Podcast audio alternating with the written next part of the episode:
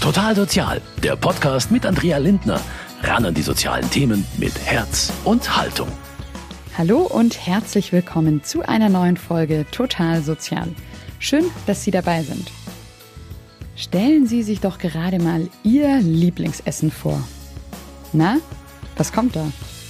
Eine frische Pizza? Ein großes Stück Kuchen? Oder auch ein leckeres Thai-Curry? Bei Ihnen entstehen jetzt vielleicht ganz viele bunte und ansprechende Bilder. Vielleicht bekommen Sie jetzt auch Lust auf das Essen. So geht es aber nicht allen Menschen, wenn sie an Essen denken. Für viele Menschen mit Essstörungen sind die Gedanken an Essen eher eine Qual oder auch ein Zwang, der sie immer begleitet. So war das zum Beispiel auch für Lisa. Ähm, natürlich irgendwann ist man von allen, ich von allen möglichen ähm, Lebensmitteln angeekelt irgendwie. Das gab schon auch so eine Zeit. Lisa heißt eigentlich anders. Sie möchte aber mit ihrer Essstörung nicht öffentlich in Verbindung gebracht werden. Essstörungen. Um die soll es heute bei uns gehen, aber auch um die Arbeit der Caritas in diesem Bereich.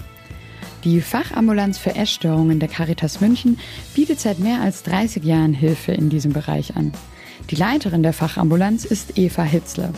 Die studierte Sozialpädagogin leitet auch Selbsttherapiegruppen. Menschen mit Essstörungen können sich jederzeit online oder auch telefonisch bei der Caritas melden. Wir sind eben in dem Bereich ähm, Essstörung die so die erste Anlaufstelle und wir vermitteln dann weiter an Kliniken oder Ärzte und arbeiten mit denen dann auch zusammen. Manche sollen als erstes in die Klinik gehen und dann wiederkommen, um dann danach die ambulante Therapie, ähm, die Therapie dann ambulant weiterzumachen. Ähm, wir haben da in München eben auch ein sehr großes Angebot an unterschiedlichen Möglichkeiten und an die vermitteln wir in Wohngruppen oder ähm, in, in länger dauernde Behandlung. Doch bis Betroffene überhaupt den Mut haben, sich in Behandlung zu begeben, vergehen oft Jahre. In dieser Sendung von Total Sozial wollen wir uns gemeinsam anschauen, wie beginnt denn eine Essstörung? Welche Essstörungen gibt es? Und wie hilft die Caritas dabei, wieder einen Weg in die Normalität zu finden? Mein Name ist Andrea Lindner und ich freue mich, dass Sie dabei sind.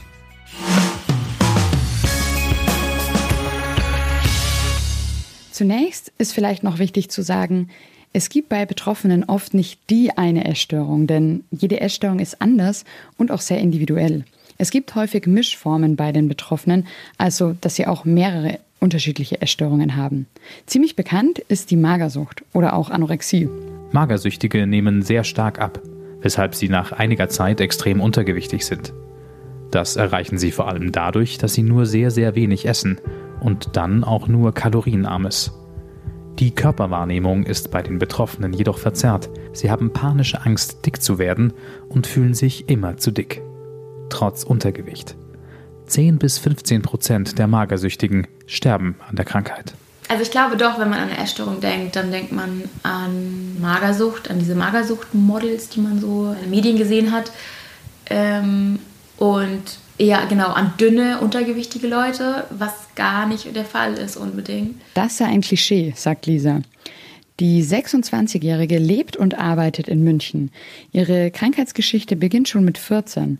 Sie war damals ziemlich unzufrieden mit ihrem Körper. Sie achtete extrem auf ihr Gewicht, begann extrem viel Sport zu treiben und machte auch immer wieder ganz viele Diäten.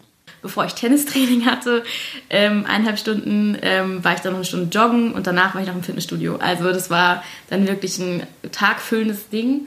Eine Diät folgte auf die andere. Es entwickelte sich später auch noch eine Bulimie, weil Lisa aufgrund des Nichtsessens oder wenig Essens immer wieder Heißhungerattacken bekommt dann aber auch wieder ein schlechtes Gewissen hat und die Kalorien wieder loswerden will. Bulimie-Betroffene leiden unter regelmäßig auftretenden Heißhungeranfällen. In kürzester Zeit essen sie sehr große Mengen. Typisch sind mindestens zwei Essanfälle pro Woche. Um nicht zuzunehmen, erbrechen viele Betroffene das Essen im Anschluss wieder. Die Bulimie wird deswegen auch als Essbrechsucht bezeichnet. Viele von ihnen sind schlank oder normalgewichtig. Auch Lisa sieht man ihre Essstörung nicht an. Wie viel sie wiegt oder gewogen hat, das kann die 26-Jährige aber gar nicht sagen, denn sie wiegt sich nicht und das schon seit vielen Jahren. Also tatsächlich ähm, habe ich ein Riesenproblem mit Wagen. Deswegen, ich wiege mich nicht. Ich kann mich nicht wiegen. Ich krieg da wirklich, ich heul da. Das ist total, also da merke ich ja halt wieder so, okay, ähm, ich glaube, das ist ähm, nicht, weil ich, nicht weil es zu wenig ist, sondern weil ich dann, wenn ich diese Zahl sehe, sehr ähm, einen Druck verspüre, so, das ist immer zu viel. Es ist egal, welche Zahl drauf steht, gefühlt ist es immer dann zu viel. Und dann will ich weniger. Und dann, also das ist, ähm, deswegen wiege ich mich nicht. Und ich habe es auch sehr schnell eigentlich aufgehört, mich zu wiegen. Ähm Der Weg in eine Essstörung beginnt oft im Jugendalter, zumeist bei Mädchen. Aber auch Jungen können betroffen sein, da aber dann häufiger von der sogenannten Muskelsucht.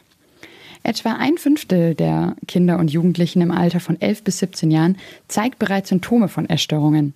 Die häufigste Form ist anfänglichst die Anorexie. Aber es gibt auch noch weitere Formen der Essstörung, erklärt Eva Hitzler von der Caritas. Und es gibt aber genauso auch Übergewichtige, auch bei den Jugendlichen, die sich natürlich nicht gerne ins Essen reinreden lassen wollen. Und ähm, das ist auch manchmal bei manchen so eine Art von Rebellion. Also sie, sie wollen jetzt nicht so mitmachen bei dem Dünnsein. Und dann kann es eben schon passieren, dass man so über Dinge, die einen Kummer bereiten, also wo man unzufrieden ist, in der Familie erstmal nicht so darüber redet, weil man das einfach nicht so formulieren kann. Und dass man sich dann mit, mit Essen ähm, so ein angenehmes Gefühl erstmal macht. Das Phänomen, das Frau Hitzler hier anspricht, trifft auf das Krankheitsbild von Caroline zu. Die 25-Jährige ist in der gleichen Therapiegruppe bei der Caritas wie Lisa. Ja, also ich kompensiere halt mit Essen irgendwelche Gefühle. Und in der Therapie geht es halt auch darum, herauszufinden, was sind das für Gefühle, ähm, die ich da versuche wegzuschieben oder wegzudrücken. Und das Essen halt als Lösung nehme. Auch Carolins Krankheit ist eine Mischform aus verschiedenen Essstörungen, aber das Grundphänomen bei ihr nennt sich Binge-Eating. Bei einer Binge-Eating-Störung haben die Erkrankten regelmäßig Heißhungerattacken. Anders als bei der Bulimie ergreifen sie aber nach den Essanfällen keine Gegenmaßnahmen. Diese Störung ist meist mit Übergewicht verbunden. Das bedeutet aber nicht, dass Menschen mit Übergewicht oder Fettleibigkeit automatisch an Binge-Eating leiden. Caroline ist jetzt normalgewichtig. Früher schwankte ihr Gewicht aber immer sehr stark. Das hat auch damit zu tun, dass ihre Essstörung eine Mischung ist aus Binge-Eating-Phasen und dann aber auch wieder Phasen mit massiven Diäten und auch sehr viel Sport. Bei ihr begann der Weg in die Essstörung wie auch bei Lisa im Schulalter. Eine Diät folgte auf die nächste und die vermeintlichen Erfolge gaben ihr zunächst recht. Genau, also es hat meistens geklappt. Ich habe ähm, schnell auch immer viel abgenommen aber das konnte ich nicht lange halten. Also ganz schnell kam dann, ähm, ja, wurde ich eigentlich wieder so gegenreguliert von der Essstörung, die dann gesagt hat, ja, los jetzt essen. Ähm, genau, und deswegen habe ich dann auch sehr schnell wieder äh, zugenommen und deswegen ist es eigentlich so ein wellenartiger Verlauf. Der Weg in eine Essstörung ist also oft schleichend und bei vielen Betroffenen dauert es dann Jahre, bis sie um Hilfe fragen können. Ein entscheidender Punkt für die Betroffenen ist, selbst festzustellen, dass sie an einer Essstörung leiden. Essen oder eben auch Nicht-Essen wird zur Sucht. Caroline beschreibt das direkt als Zwang.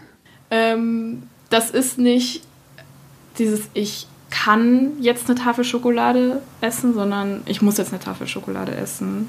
So, und also das war bei mir ganz extrem, dass ich mir dachte, ich muss das aufessen. Und ich muss nicht nur irgendwie eine Tafel aufessen, sondern ich muss mehrere äh, Tafeln aufessen, zum Beispiel.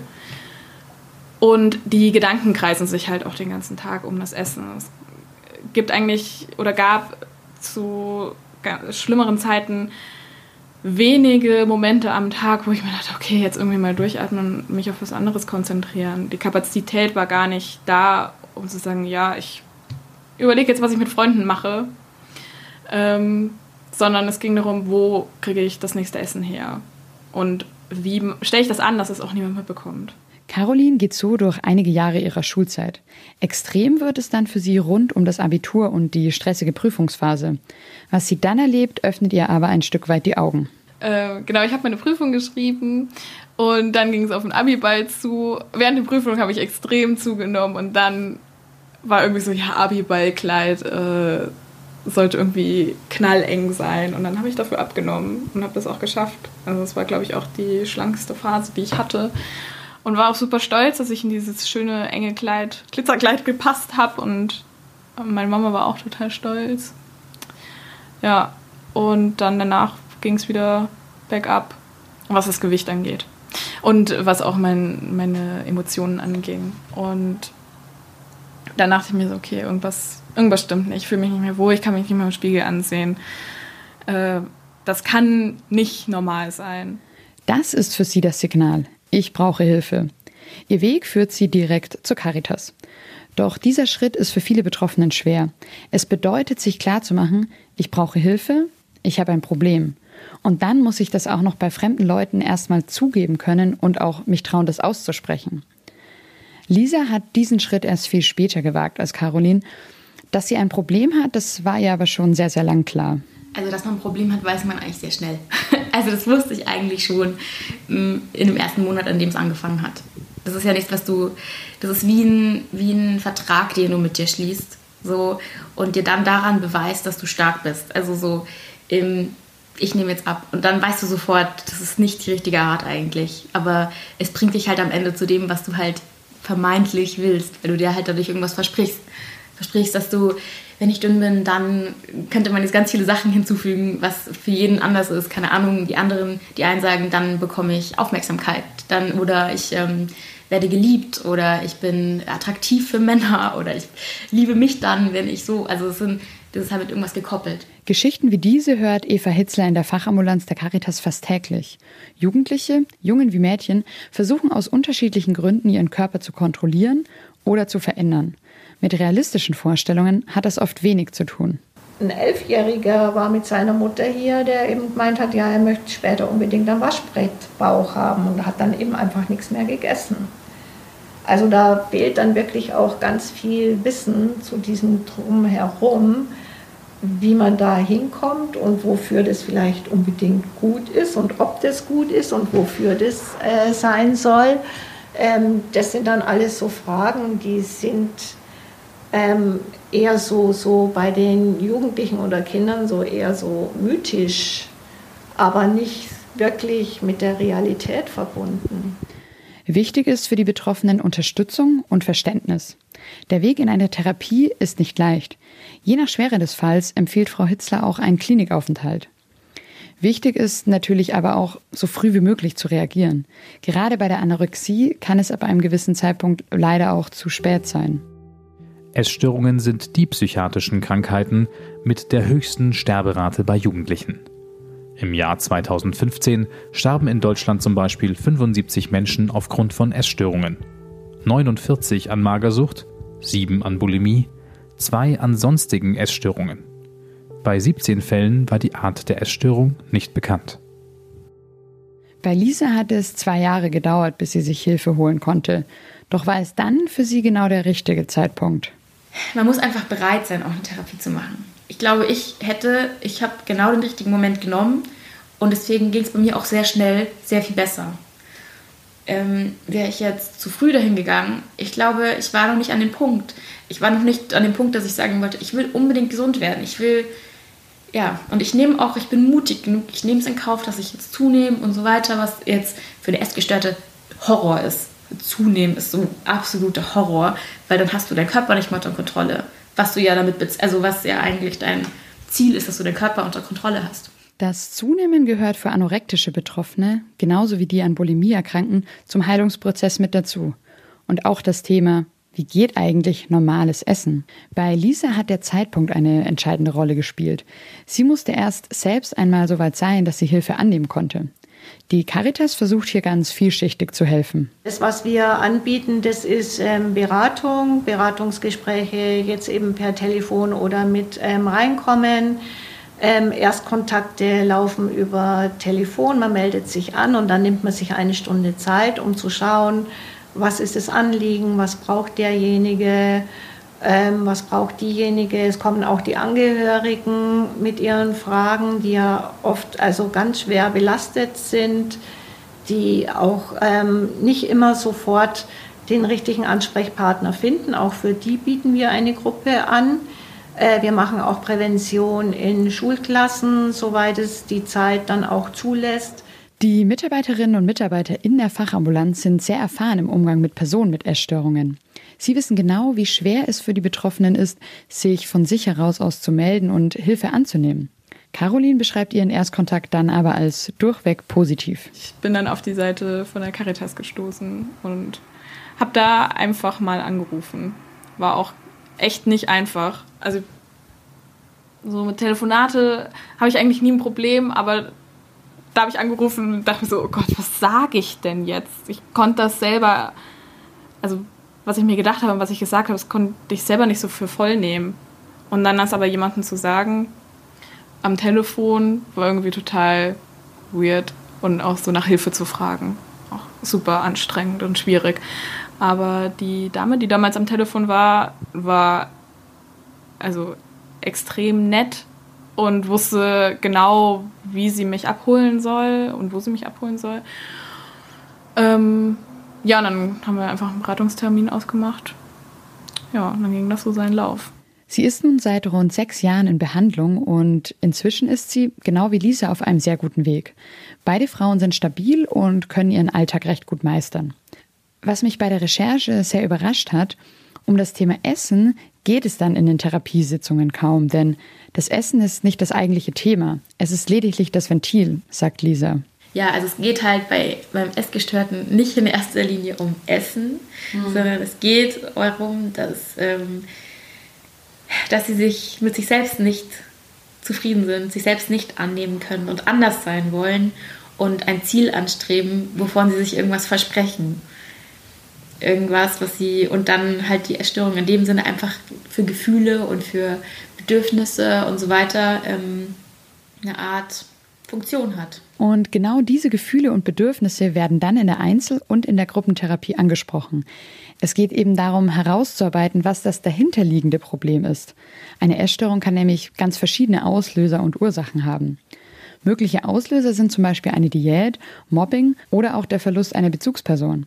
Aber die Ursachen, die liegen dann noch einmal tiefer, zum Beispiel fehlendes Selbstwertgefühl oder auch der Wunsch, alles perfekt zu machen. Natürlich können aber auch das Schönheitsideal der Gesellschaft oder auch erbliche Faktoren eine Rolle spielen. Diese Ursachen zu finden, herauszuarbeiten und dann eben zu heilen, das braucht Zeit. Geheilt sind Betroffene nicht von heute auf morgen.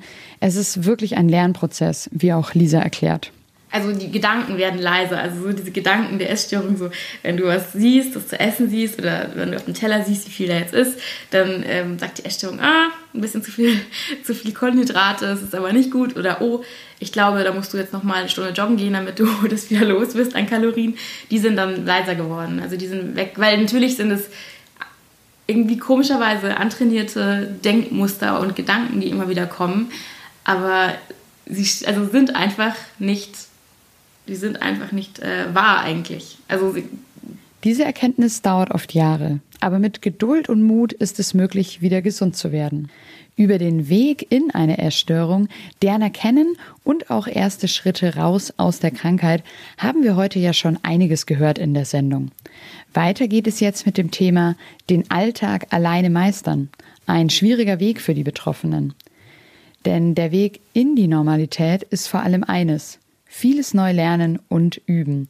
Es geht darum, wieder regelmäßig zu essen, denn von einem normalen Drei-Mahlzeiten-Konzept haben sich Betroffene einer Essstörung meist schon lange verabschiedet. Aber genau da versuchen Betroffene wieder hinzukommen, so auch die 26-jährige Caroline. Also ganz wichtig, dreimal täglich essen. Morgens, mittags, abends.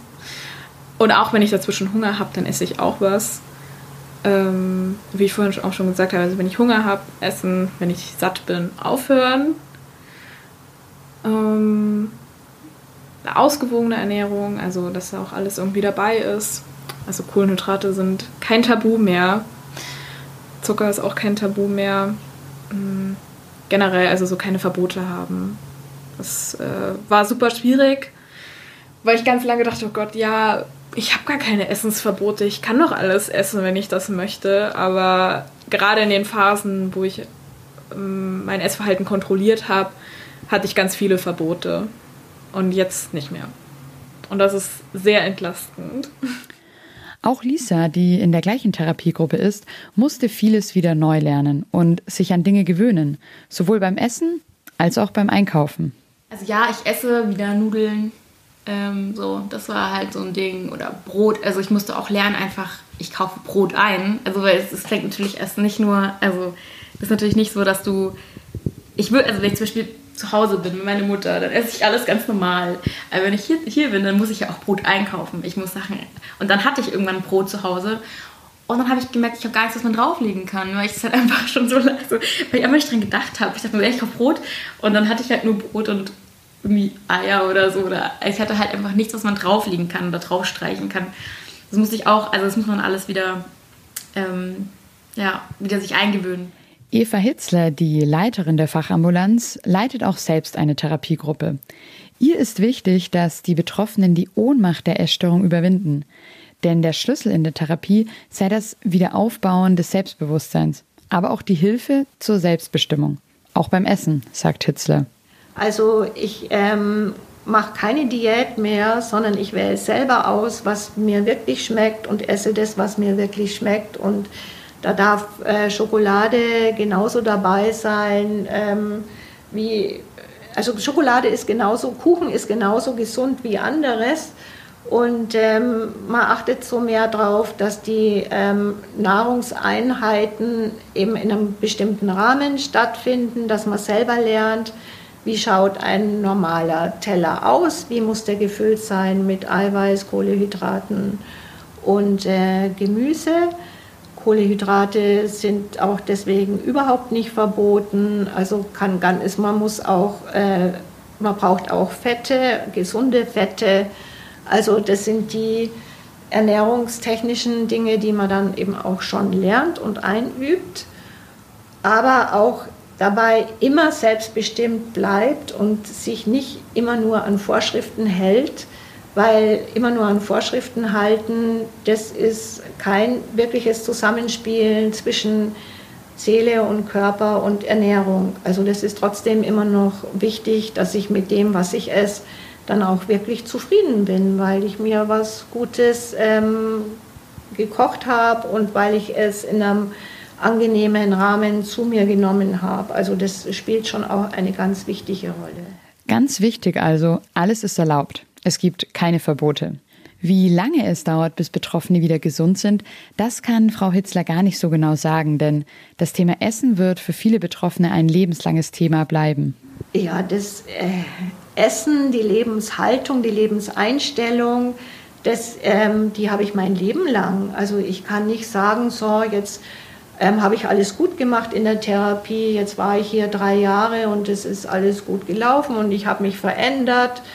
Ähm, jetzt darf ich wieder so sein wie vorher, da würde ich ja alles wieder wegwerfen. Also es ist schon wirklich eine ähm, große Veränderung im, im Denken, im Verhalten, im sozialen Verhalten, im Miteinander und ähm, in dem, wie ich mich bewege, wie ich meinen Körper empfinde, wie ich, ähm, wie ich die Nahrung zu mir nehme. Also das ist wirklich eine Veränderung, die dann so bleiben soll.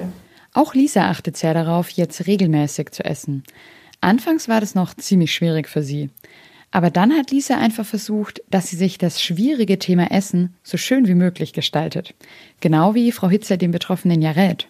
Also es ging auf jeden Fall total schrittweise. Also natürlich musste ich, ähm, habe ich mir halt Zeit genommen, also sehr viel Zeit und sehr viel Geduld. Und dann habe ich mich am Anfang immer hingesetzt und habe mir, hab mir schön gemacht. Also habe Essen wieder als schönes Event quasi ähm, mir, ähm, also mir eingerichtet. Also dass ich dann halt ähm, eine Kerze angemacht habe und Blumen hingestellt habe und ähm, mir was Leckeres auch gekocht habe selbst. Ähm, also es hat für mich, also ich habe es dann wieder anders quasi ähm, in ein anderes Setting gebracht. Also nicht in dieses, ähm, in dieses Gezwanghafte, sondern eher in so eine entspannte Atmosphäre. Also habe ich mir selbst einfach schön gemacht. Also einfach habe ich bemüht, bemüht, dass es eine schöne Atmosphäre ist. Und ähm, so hat es dann wieder ähm, ja, angefangen. Die Normalität beim Thema Essen zurückbekommen. Das ist die eine große Herausforderung, die Betroffene einer Essstörung bewältigen müssen. Die andere ist aber auch, die dahinterliegenden psychologischen Probleme zu thematisieren und anzugehen. Die Therapiegruppen bei der Fachambulanz für Essstörungen bei der Caritas in München sind für viele Betroffene eine Art Schutzraum. Hier kommen sie mit vielen anderen zusammen, die die gleichen oder ähnliche Probleme haben und sie deshalb verstehen. So wird ein sehr intimer und offener Austausch möglich. Anders als vielleicht mit den engsten Freunden oder der Familie. Also ich kenne diese Leute in der Gruppentherapie besser, zum Teil als meine Freunde weil sie einfach, weil du kommst da hin, dann geht's eine Runde und dann sagen alle, mir geht's gut, mir geht's gut. Und dann fragt man eine Sache so, wie läuft's denn eigentlich da nochmal jetzt? Du hast ja letzte Woche das und das erzählt.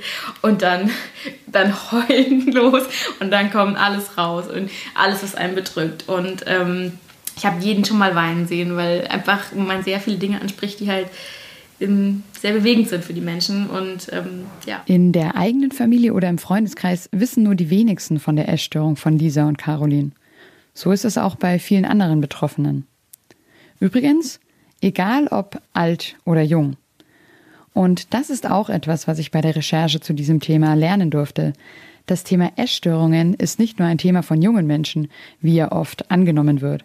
Bei der Caritas gibt es zum Beispiel auch eine Gruppe 40 plus, denn die Gruppen werden bei der Caritas nach Alter getrennt und nicht nach Krankheitsbildern. Die, die Gruppen sind gemischt, nur vom Alter her haben wir so Altersschwerpunkte, also die jungen Erwachsenen und die, die dann gerade so den Übergang machen ins Arbeitsleben oder schon im Arbeitsleben stecken, schon Kinder haben oder dann die Kinder schon aus dem Haus gehen. Also wir haben da unterschiedliche ähm, Gruppen vom Alter her, damit die Lebensthemen eben so ähnlich sind und die Essstörung ist halt dabei auch begleitend und hat immer auch was mit dem Lebensthema zu tun. Die Lebensthemen, wie Eva Hitzer sagt, spielen bei der Essstörung eine große Rolle. Das war für mich auch ein spannender Punkt, muss ich sagen, dass sich hinter einer Essstörung so viel mehr verbirgt. Eben nicht nur die Essstörung selbst, sondern eben, da schwingt auch ganz viel mit an psychologischen und auch sehr individuellen Themen und emotionalen Problemen. Deswegen gibt es auch nicht die eine Erstörung. Es gibt so viele verschiedene Formen und Ausprägungen, dass man sagen kann, es gibt genauso viele Formen von Essstörungen, wie es Betroffene gibt. Jede Essstörung hat so ihre ganz individuelle Geschichte und genauso individuell muss dann auch die Therapie und die Hilfestellung sein. Und genau da versucht die Caritas München mit dem vielschichtigen Angebot der Fachambulanz für Essstörungen anzusetzen.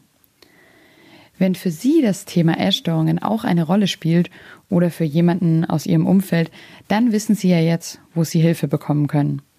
Sie können einfach bei der Caritas anrufen oder sich auch online ganz anonym helfen lassen unter www.caritas.de slash Onlineberatung. Und damit bin ich auch schon wieder am Ende der heutigen Totalsozialausgabe. Vielen Dank fürs Zuhören. Ciao und bis zum nächsten Mal. Total Sozial, ein Podcast vom katholischen Medienhaus St. Michaelsbund, produziert vom Münchner Kirchenradio.